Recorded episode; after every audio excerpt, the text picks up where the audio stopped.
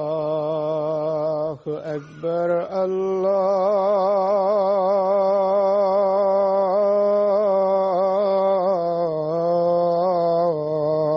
الله أكبر الله أكبر الله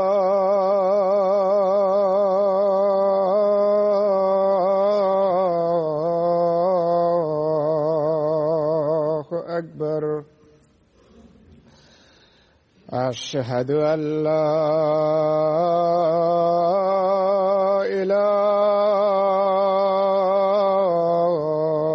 إله إلا الله. أشهد أن لا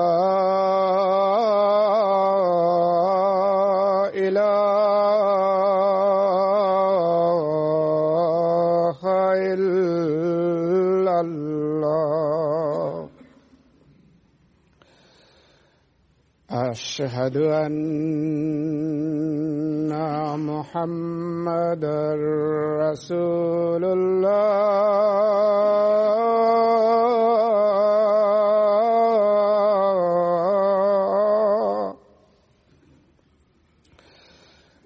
أشهد أن محمدا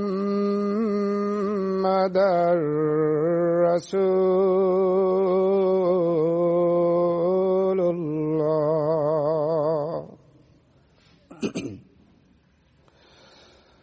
حي على الصلاة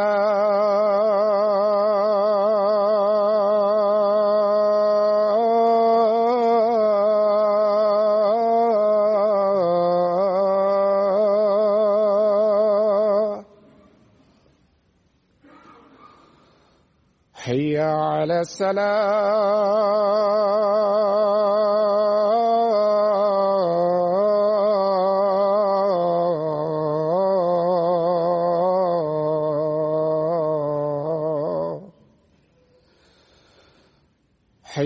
على الفلاح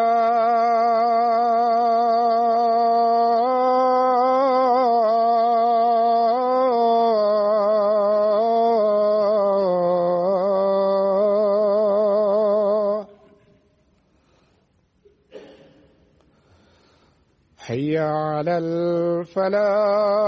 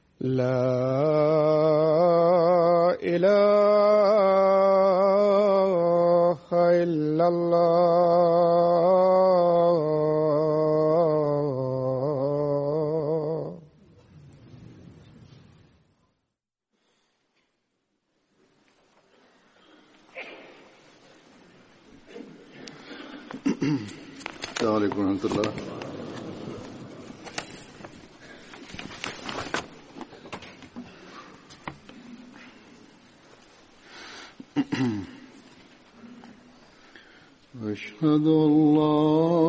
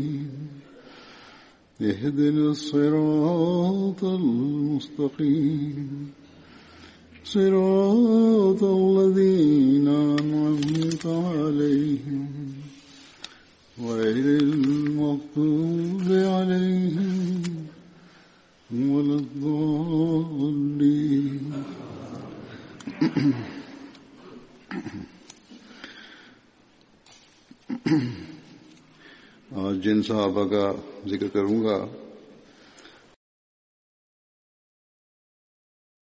El primero de los sahabas, compañeros del santo profeta sallallahu alaihi wasallam que mencionaré es eh, hoy es Hazrat bin Hazrat Sabit bin Khalid Ansari.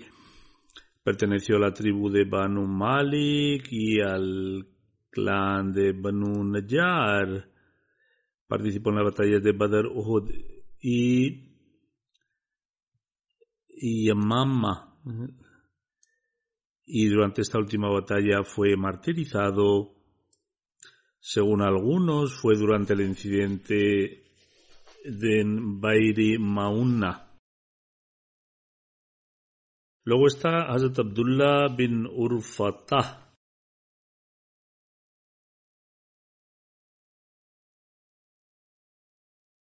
Emigró a Abisinia con Hazrat Jafar bin Abi Talib en un relato Hazrat Abdullah bin Masud afirma que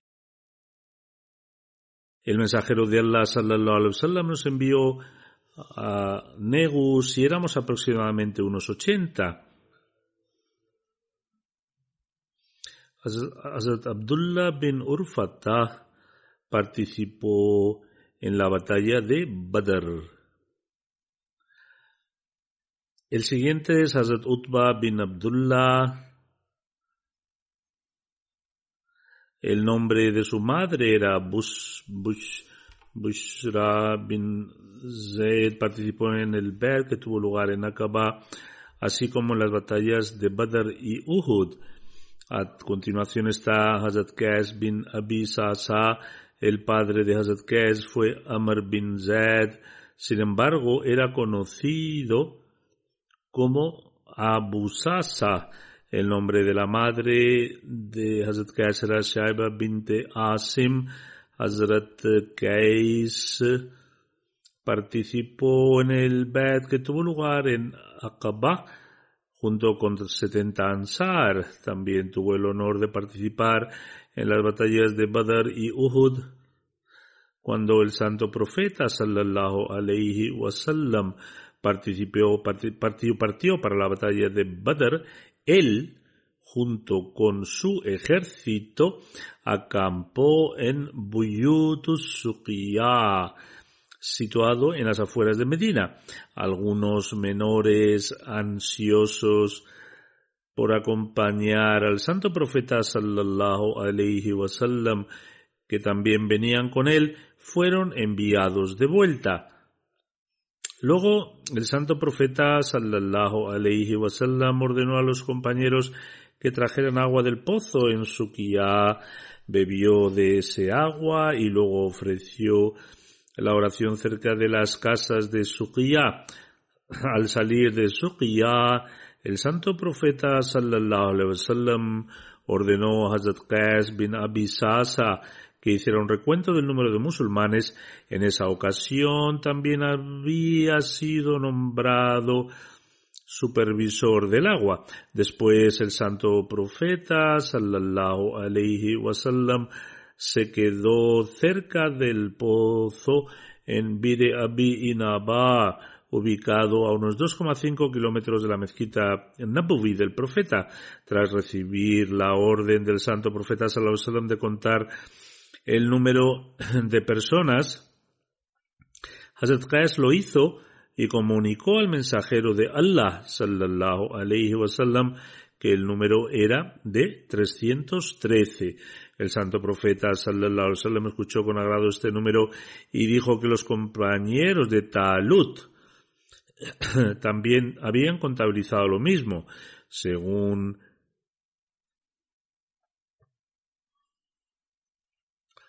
Según la nota escrita en Suqiyah, estaba ubicada a unos dos kilómetros de la mezquita del profeta. Su nombre anterior era Husayqa. Az-Khalad relata que el santo profeta sallallahu alaihi cambió el nombre de Husayqa a Suqiyah. Dice, deseaba comprar Suqiyah, pero Hazrat Saad bin Abi Waqas ya lo había comprado a cambio de dos camellos. Según algunos lo compró por siete auqiyah, es decir, 280 dirhams. Cuando se le mencionó esto al santo profeta sallallahu alayhi wasallam, dijo que su oficio era muy rentable. Esta transacción había sido muy rentable.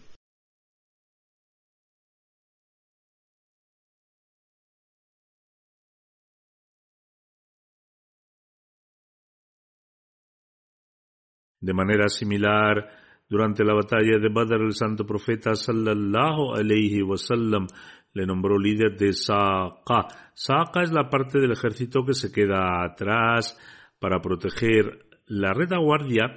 En una ocasión le dijo al santo profeta sallallahu alayhi wasallam, oh profeta de Allah sallallahu alayhi wasallam, en cuántos días debo completar la recitación de todo el Corán.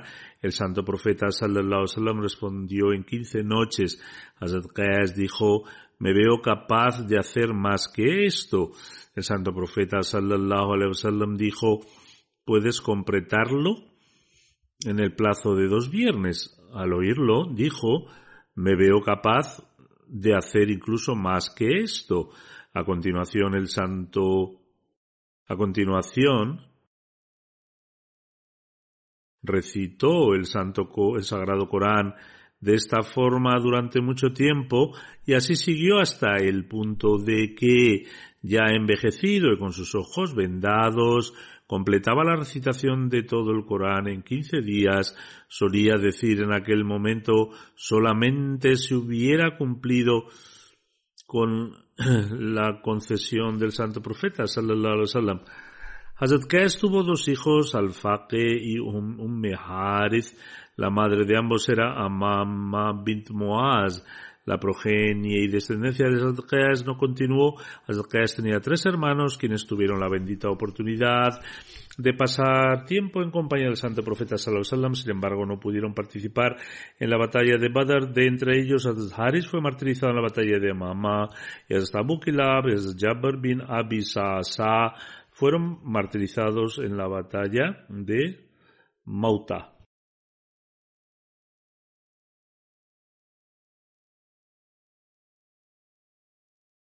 Luego hay un compañero llamado Hazrat Ubeda bin Haris. Hazrat Ubeda bin Haris, que pertenecía a Banu Mutalib, era un pariente cercano del santo profeta sallallahu alaihi wasallam, perteneció a la tribu de Banu Mutalib su nombre patronímico era Abu Haris, aunque según algunos era Abu Moawiya. El nombre de su madre era Suhaila bint Huzai. Hazrat Ubaida era diez años mayor que el santo profeta sallallahu alaihi wasallam. Fue uno de los primeros en aceptar el Islam. Él aceptó el Islam antes de que el santo profeta sallallahu alaihi wasallam ingresara en Darul Arqam, la casa de Arqam, Hazrat Abu Ubeda, Hazrat Abu Salma bin Abdullah, Abdullah bin Arqam Makzumi y Hazrat Usman bin Mazum se hicieron musulmanes al mismo tiempo. El santo profeta sentía una gran estima por Hazrat Ubeda y le trataba con gran honor. Hazrat Ubeda bin Harith aceptó el Islam en sus etapas iniciales y estuvo entre los jefes de Banu Abdi Manaf.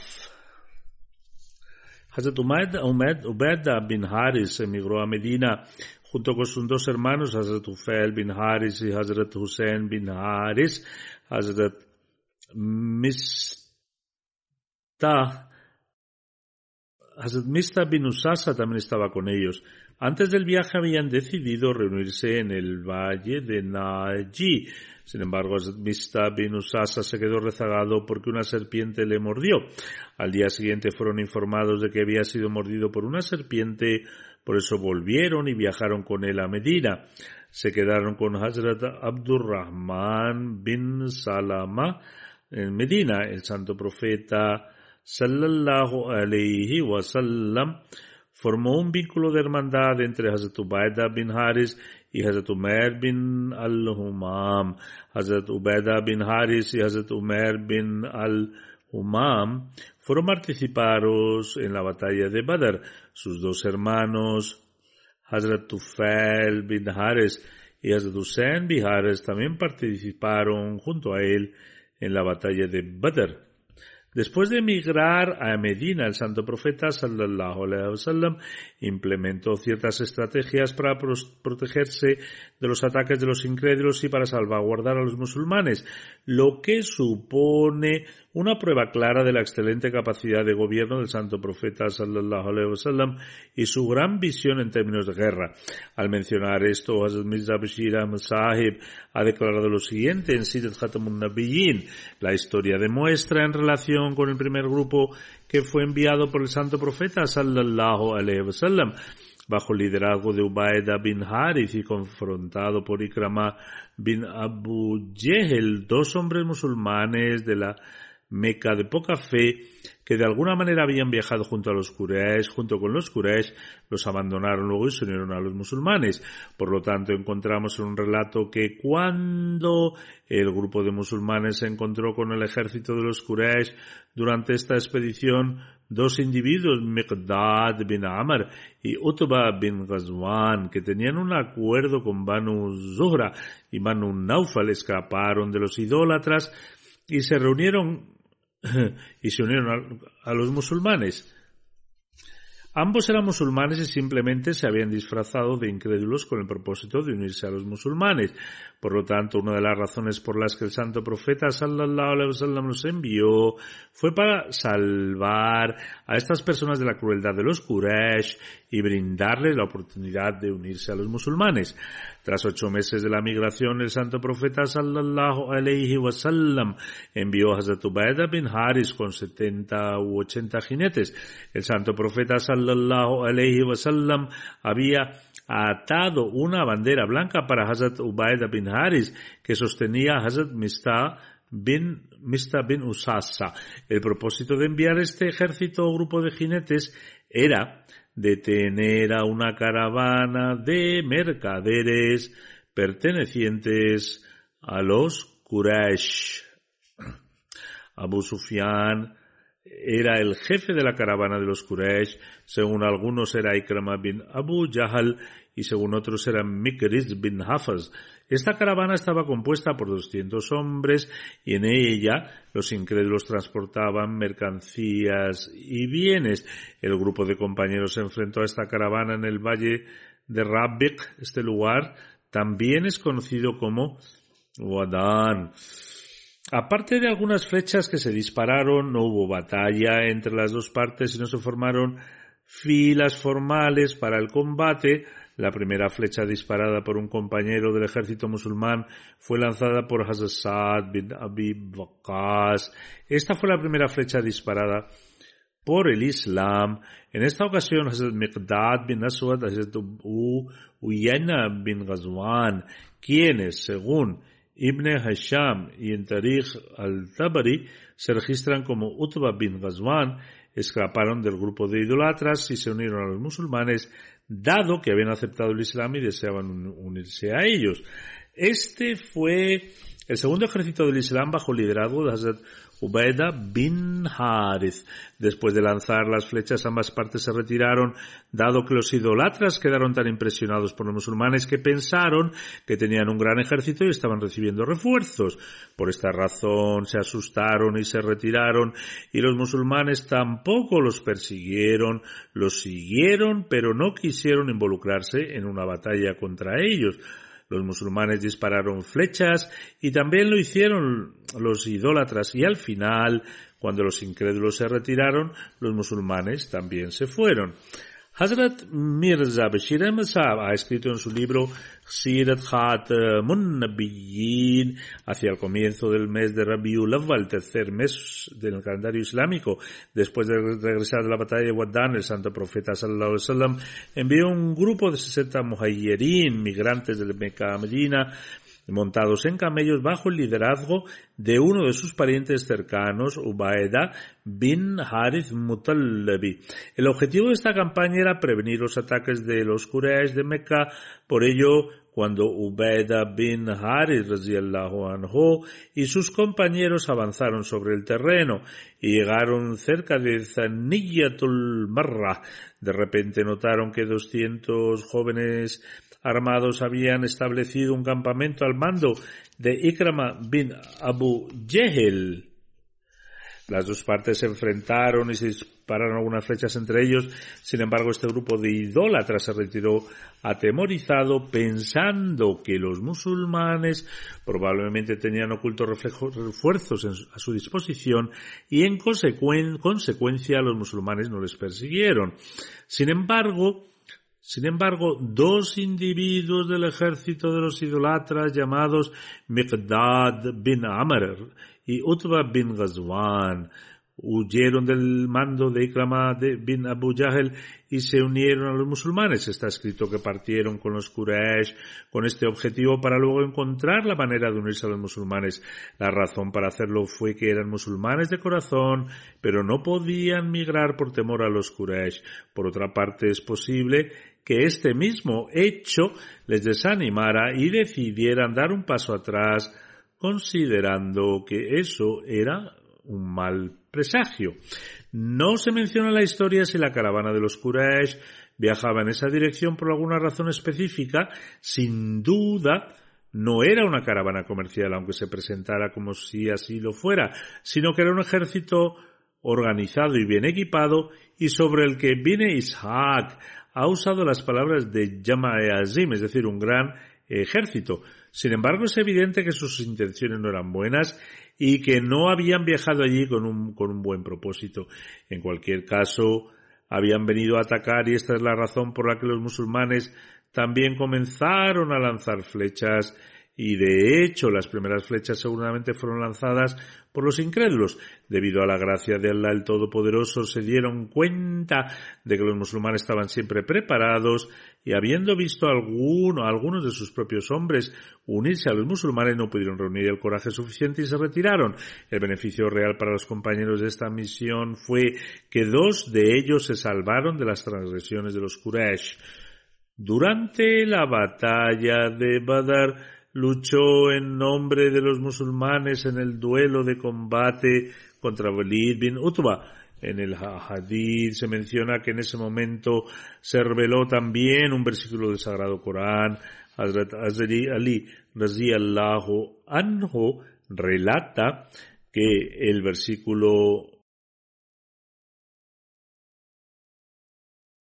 El versículo árabe se reveló con respecto a estas personas que lucharon en los duelos de combate en la batalla de Badr, es decir, Hazrat Hamza bin Abdel Muttalib, Hazrat Ali bin Talib, Hazrat Ubaida bin Haris, y en el otro lado estaban Utba bin Rabiya, Shaiba bin Rabiya y Walid bin Utba. El significado de este versículo, estos son dos contendientes que disputan sobre su Señor. El versículo completo es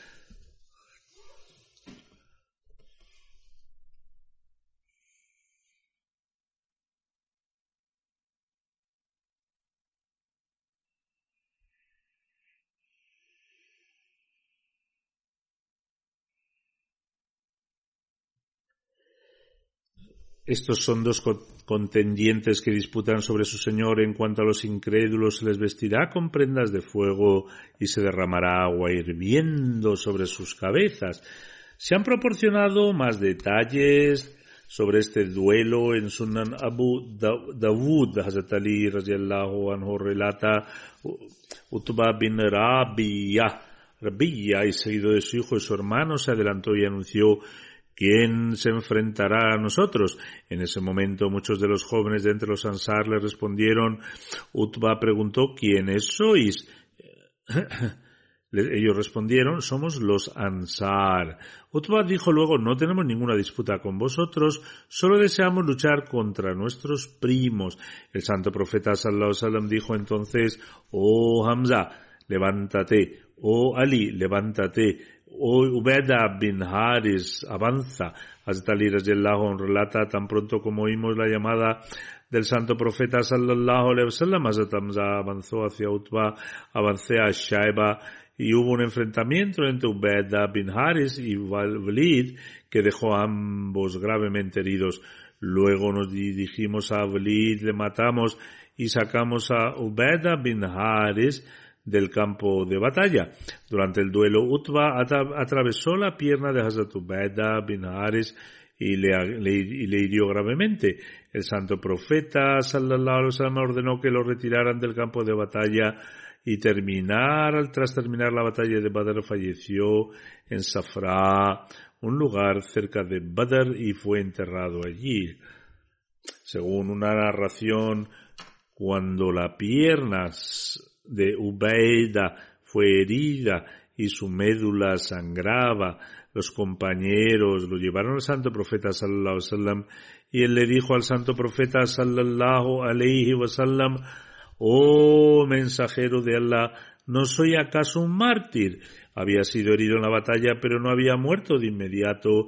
El santo profeta sallallahu respondió, en efecto, serás considerado un mártir. Según otra tradición, cuando Hazrat Ubaida bin Haris compareció hasta el- ante el santo profeta Muhammad sallallahu colocó su cabeza en el regazo del santo profeta sallallahu y dijo, si solo Abu Talib estuviera vivo hoy, sabría que tengo más derecho que él a lo que solía decir y era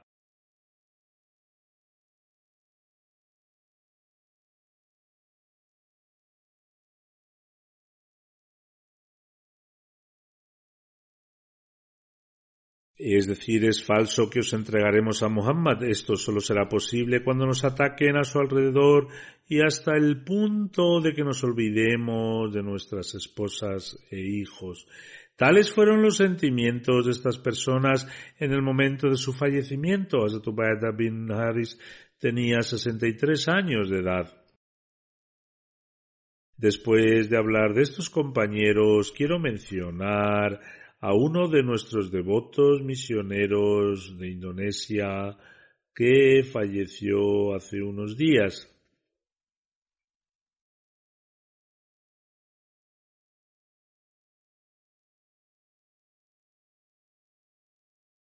Su nombre era Suyuti Aziz Ahmad Sahib y falleció el 19 de noviembre. A Allah le pertenecemos y a él volveremos. Suyuti Sahib sufría una enfermedad cardíaca grave y fue enviado a Rabuwa para recibir tratamiento.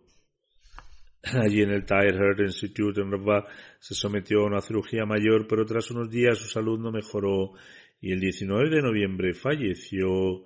Le sobreviven su esposa, dos hijos y dos hijas y diez nietos. Entre ellos seis son Waqfe, no.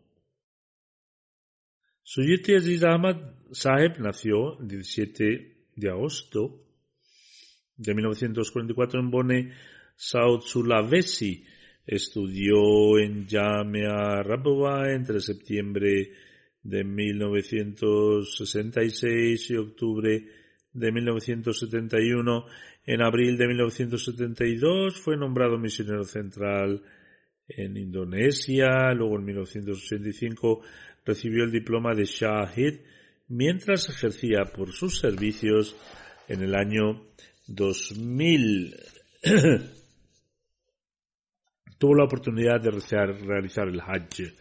Entre 1972 y 1979 pasó estos siete años sirviendo como misionero en el sur de Sumatra, Lamb, Lampung, Jambi y Bengkulu. En 1979 y 1981 desempeñó la vocación de profesor para los Muallamin. En 1981 fue nombrado misionero en Purwokerto.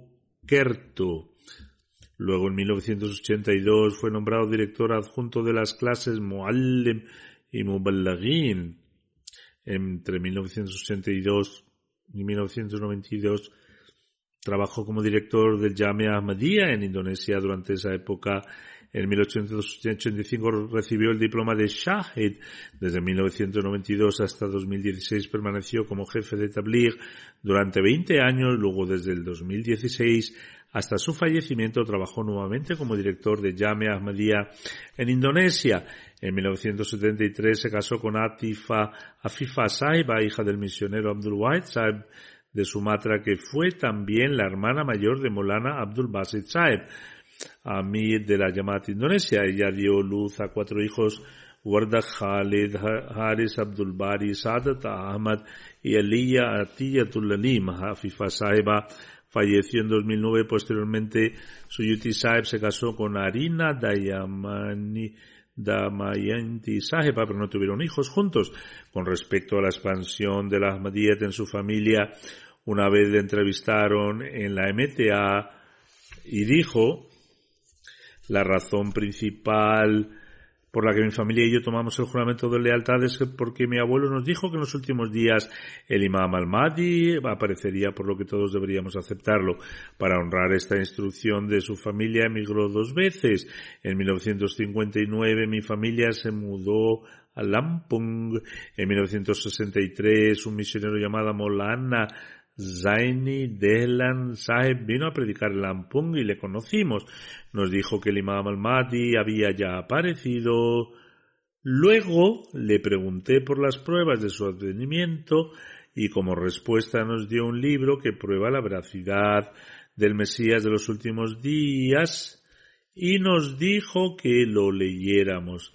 Cuando leí el libro me convencí de que el Mesías que debería, que debía venir ya ha venido y no es otro que el imam Mahdi Azad Mirza Ghulam Ahmad Qadiani salam. Dice el 13 de febrero de 1963 a la edad de 19 años 40 miembros de mi familia y yo prestamos juramento de lealtad a través de Molana Zaini Delan Sahib. Luego afirma que en 1963 Wakilut Tabbishir eh, eh, visitó el, señor jefe a Bang Badung desde Rabat y yo estaba allí en ese momento. Después de asistir a los programas de la llamada y reunirme con sus misioneros, la verdad se hizo aún más clara para mí mientras menciona su admisión en Jamia declara que en 1963 Molana Abu Bakr Saer, que servía como misionero en el sur de Sumatra, nos visitó en Lampong para la formación de los nuevos conversos. Después de su visita informó al Raes Tabligh, Molana Sayyid a Muhammad Jilani diciendo algunas de las personas, algunas personas de la tribu Bogas han aceptado el juramento de lealtad de Lampong y no tenemos ningún misionero de esa tribu, aunque tenemos misioneros de entre las tribus de Java y Sunda. Dice, escribe, me reuní con tres jóvenes que pueden ser enviados a Rabova para estudiar. Luego él, Suyuti Saeb, dice, yo era uno de esos tres jóvenes. Nuestros hombres fueron recomendados para ser admitidos en Yamea Ahmadiyya Rabova y nos pidieron que solicitáramos nuestros pasaportes. Sin embargo, no pudimos obtener nuestros pasaportes debido a la inestabilidad del clima político de Indonesia en esa época. Luego, en 1966, solicité un visado a través de Raíz Suttablir Maulana Imamuddin en la embajada de Pakistán y obtuve el visado en 15 minutos. Continúa diciendo, llegué a Karachi y me quedé allí una noche y de allí viajé a Rabuba en tren. Después de llegar a la estación caminé hacia Yamea. Dice, muchos estudiantes de Yamea me dieron la bienvenida. El ambiente era nuevo, por lo que era bastante difícil acostumbrarse, sin embargo logré adaptarme en ese sentido. A los tres días me inscribí en Yamea. Había una persona entre los maestros cuyo nombre era Hazrat Master Ata Muhammad Sahib, que había sido un compañero del Mesías prometido al Islam. Además, dice, tuve el honor de reunirme con varios compañeros del Mesías prometido al Islam. Durante mi estancia en Raboba siempre buscaba la oportunidad de reunirme con un compañero del Mesías prometido al Islam y masajear sus pies mientras conversábamos con ellos. narrando una experiencia agradable en una audiencia con el Khalifa Masih III, afirma que cuando el Khalifa Masih Sales fue elegido como Khalifa de la comunidad, a la comunidad, nos reunimos con él y le abrazamos. Hazur, Raziyallahu anhu, Rahimullah Ta'ala, Rahimullah Ta'ala me dio unas palmaditas eh, cariñosas en la cara y dijo, han venido desde Indonesia. Habían otros estudiantes extranjeros allí. Hasta Khalifa Tulmasi III continuó diciendo, habéis venido todos desde lejos, todos vosotros sois mis hijos. La luz espiritual desde el Khalifa Tulmasi III siempre permaneció entre nosotros y por ese motivo todas nuestras dificultades se nos hicieron fáciles. Azur, Rahemullah Ileihi había instruido, podéis venir a mí cuando tengáis cualquier dificultad. Dice, cuando estaba a punto de regresar a Indonesia, fui a visitar a Azur, Rahemullah Ale, antes de mi partida, eh, Azur preguntó, ¿necesitas algo? Respondí, necesito algunos libros, visité la oficina, pero no pude obtener nada. Khalifatul Masih cuarto escribió una nota con su pluma que decía de los libros a Suyuti. Poco después recibí una serie completa de Rohani y Hazaen que tengo en mi poder hasta el día de hoy. Antes de irme a Hazur, Rahmatullah me abrazó con amor y me dijo al oído, Nunca seas infiel a tu maestro. Este es mi consejo para ti. Escribe sobre un incidente.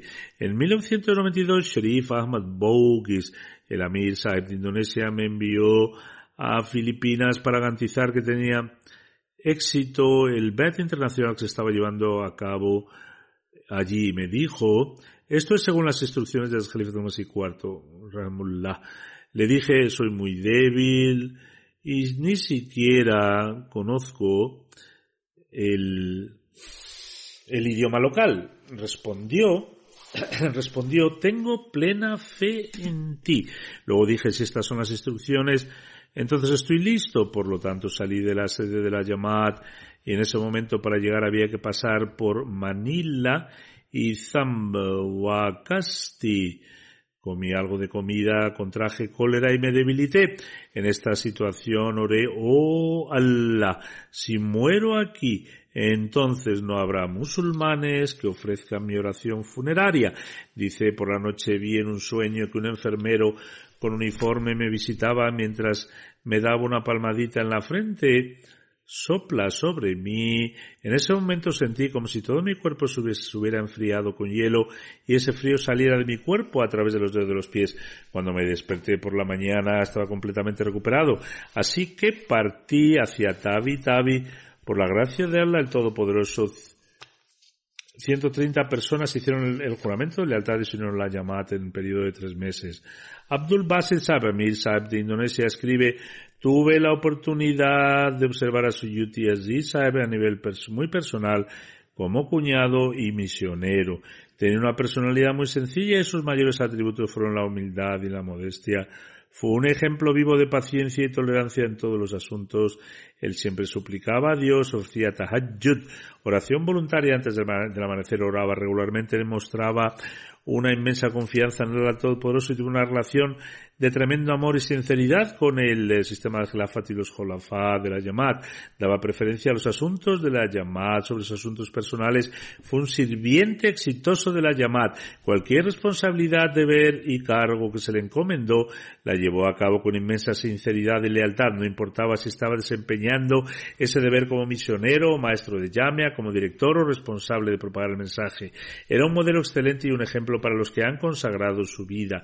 Masum Saeber, su director de Jamia Ahmadiyya Indonesia, afirma, Suyuti Saeb enseñaba la traducción del Sagrado Corán a las clases de tercer, cuarto y quinto año. Él enseñaba Kalam a la clase de Mubashir, para impartir esta clase había traducido el libro de Irfan Ilahi al idioma indonesio. Cuando se debilitó debido a una enfermedad y era incapaz de moverse, sus alumnos lo visitaban en la oficina para estudiar. Dio su clase el 8 de noviembre antes de partir para Rabbullah. Siempre decía, los años de Yamea, los años de Yamea se han aumentado, se han aumentado a siete años y Khalifatul Masih ha aprobado esto. Así que todos vosotros debéis trabajar muy duro y cumplir los deseos de Hazur. Su hija Mardiya Sahiba escribe mi padre dedicó su vida por completo, se pasó la vida sirviendo a la Yamat y de hecho viajamos muy poco por turismo o entretenimiento. Siempre consideramos que este es el estilo de vida de una persona que ha consagrado su vida. Enseñó a sus hijos que el tiempo de un Wakf debe gastarse completamente por el bien de la Yamat. Luego ella dice en términos de formación, mi respetado padre no dio muchos consejos, sino que practicaba con el ejemplo, continúa diciendo, servía a mi madre con paciencia cuando ella enfermó y también hacía las tareas de la casa él mismo, preparaba las comidas de la mañana y de la tarde durante los días de Ramadán nunca pidió a nadie que hicieran algo por él. Tenía el hábito de hacer su trabajo con sus propias manos. Su hijo Saadat Ahmad Sahib escribe, nos formó con mucha paciencia, no obstante enfatizó mucho sobre ofrecer oraciones. Durante nuestra infancia él nos instruía para ofrecer oraciones en congregación en la mezquita. Si no me veía en la mezquita me buscaba y me llevaba el mismo. Además dice siempre nos aconsejó que nunca perdiéramos las oraciones, que ofreciéramos las oraciones de Sunnah y siempre recitáramos el Sagrado Corán. Su hija Atiatul, Atiatul Amin Alim dice, mi padre decía siempre la verdad, nunca pronunció una falsedad frente a sus hijos, incluso en forma de broma. Nunca perdía la oración de Tahajjud y ofrecía su oración en congregación en la mezquita, dejando de lado cuando estuvo enfermo, nunca lo vi ofreciendo sus oraciones obligatorias en, obligatorias en casa. Su segunda esposa dice antes de partir hacia Raboa, él me dijo,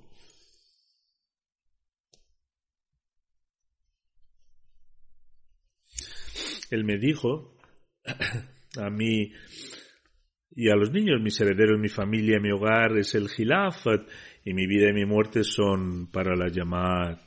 También asistió al Jalsa de Alemania. Este año estaba muy ansioso por asistir, aunque sus hijos le aconsejaron que no viajara porque estaba enfermo. Sin embargo, dijo que quería saludar al Jalifa, por lo tanto asistió al Jalsa de Alemania y se encontró conmigo allí y esta fue la última vez que me vio. Ella también dijo, fue un excelente ex esposo y aprendí la importancia de la obediencia de él. Nunca mostró ninguna preocupación por su propia salud y bienestar en lo que respecta al trabajo de la Yamat. El yerno de Suyuti, Aziz Sahib, Zaki Saab, dice, en 2005, cuando nos alertaron sobre la noticia de un ataque en nuestra sede, se ordenó a los Juddam que vinieran y la protegieran. También estuve allí en ese momento Suyuti Sahib era el jefe de Tablir y noté que nunca estaba asustado. Podía ir a medianoche y reunirse con los Hudams y darles valor. Noté que sentía un inmenso amor por el Gilafat. Decía que había consagrado su vida y por tanto todo lo que hacía era con la aprobación y la instrucción del Jalifa de la época. Sufrió un derrame cerebral en 2017 y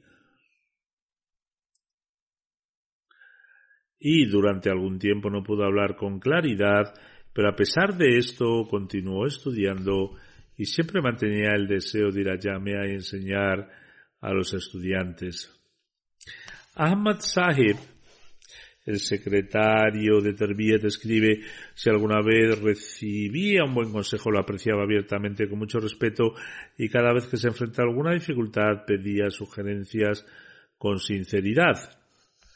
Ahmad Nur Sahib, un misionero, dice, llevaba una vida muy sencilla y muy respetable, era muy respetable, a pesar de su vejez, era muy activo en su trabajo en la Yamad, como si fuera un hombre joven, un consejo que me dio y que siempre recuerdo es que nunca me alejara de Dios y siempre le suplicara porque Él nunca rechaza la oración de sus siervos.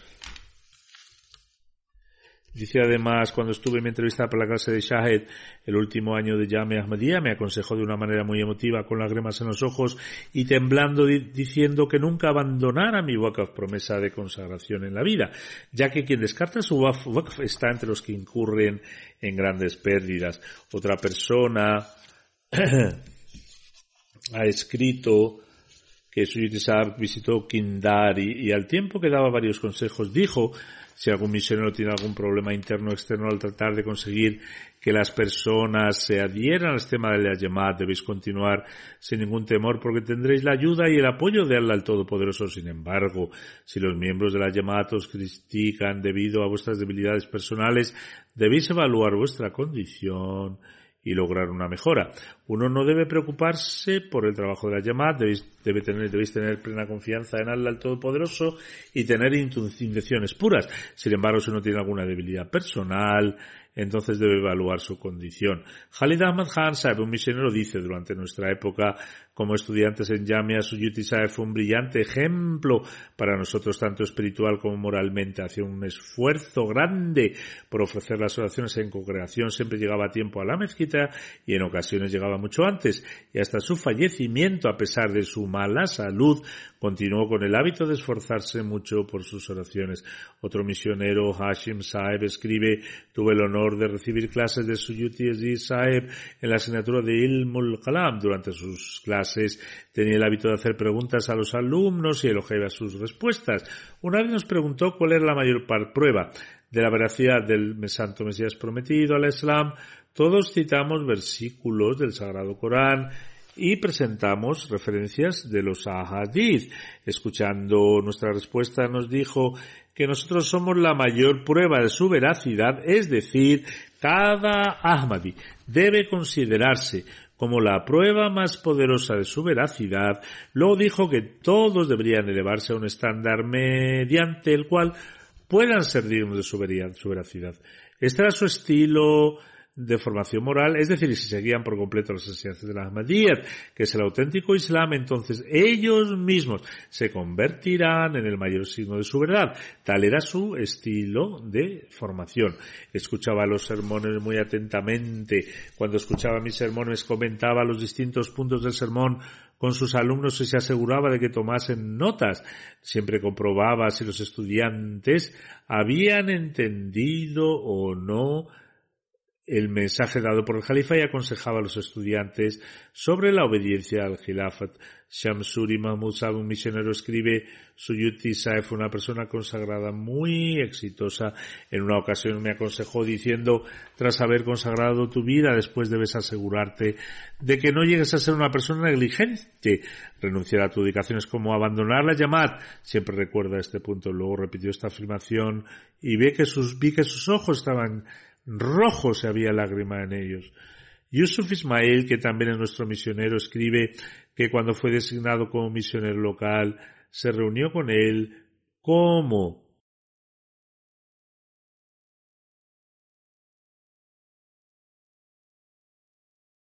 Como Sweetie Saber, el rey Tablir, Yusuf Saeb fue a verle y le preguntó por qué me ha nombrado misionero regional, regional. Tengo muchas debilidades y poca experiencia. No soy digno de servir como misionero regional.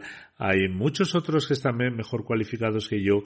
Podría nombrar a uno de ellos. A esto Suyuti Saeb le respondió de manera simple pero honesta. ¿Quién te ha informado de que te han nombrado misionero regional? por ser digno para el trabajo. Se te ha confiado esta tarea para que puedas aprender de esta capacidad y desarrollar el sentido de la responsabilidad. Luego dijo, todos somos seres humanos débiles. Sin embargo, si tenemos una relación fuerte con Allah el Todopoderoso, entonces todas nuestras tareas serán fáciles. Por lo tanto, siempre ten en cuenta que tanto si sirves como un misionero local o no, siempre debes tener una fuerte conexión con Allah el Todopoderoso, solo entonces alcanzarás el éxito y tus tareas te serán fáciles. El director general de la MTA, Ayanur Ajanur Saeb, dice en una ocasión nos enfrentamos a una cierta dificultad por lo que le escribí para oraciones. No respondió de inmediato, pero sin embargo al día siguiente consiguió mi número de teléfono de alguien. Cuando me reuní con él, la primera pregunta que hizo fue que le había pedido que le había pedido oraciones a él pero había escrito a Khalifatul Masih para oraciones. Cuando le dije que lo había hecho, se alegró y dijo que así era como debía ser. Incluso en ese momento tenía lágrimas en los ojos, en sus ojos. Uno puede medir su profundo amor por el Khilafat a través, a través de su expresión, del mismo modo en diferentes ocasiones. Siempre que se mencionaba el tema de establecer una relación con el Khilafat, la emoción le superaba. Por la gracia de Allah el fallecido era un musi parte de la institución de Al-Wasiyat. Falleció en Rabwa, Pakistán, el 23 de noviembre. Su cuerpo fue trasladado de Pakistán a Indonesia y enterrado el 24 de noviembre en el cementerio de Musian. Una gran congregación de miembros de la Yamat asistió al funeral, a su funeral. Que Allah Ta'ala eleve el Todopoderoso le ve su estatus y le conceda un elevado rango en los jardines del paraíso, que Dios conceda paciencia a todos los miembros de su familia y pueda permitir que sus hijos y descendientes sigan sus pasos.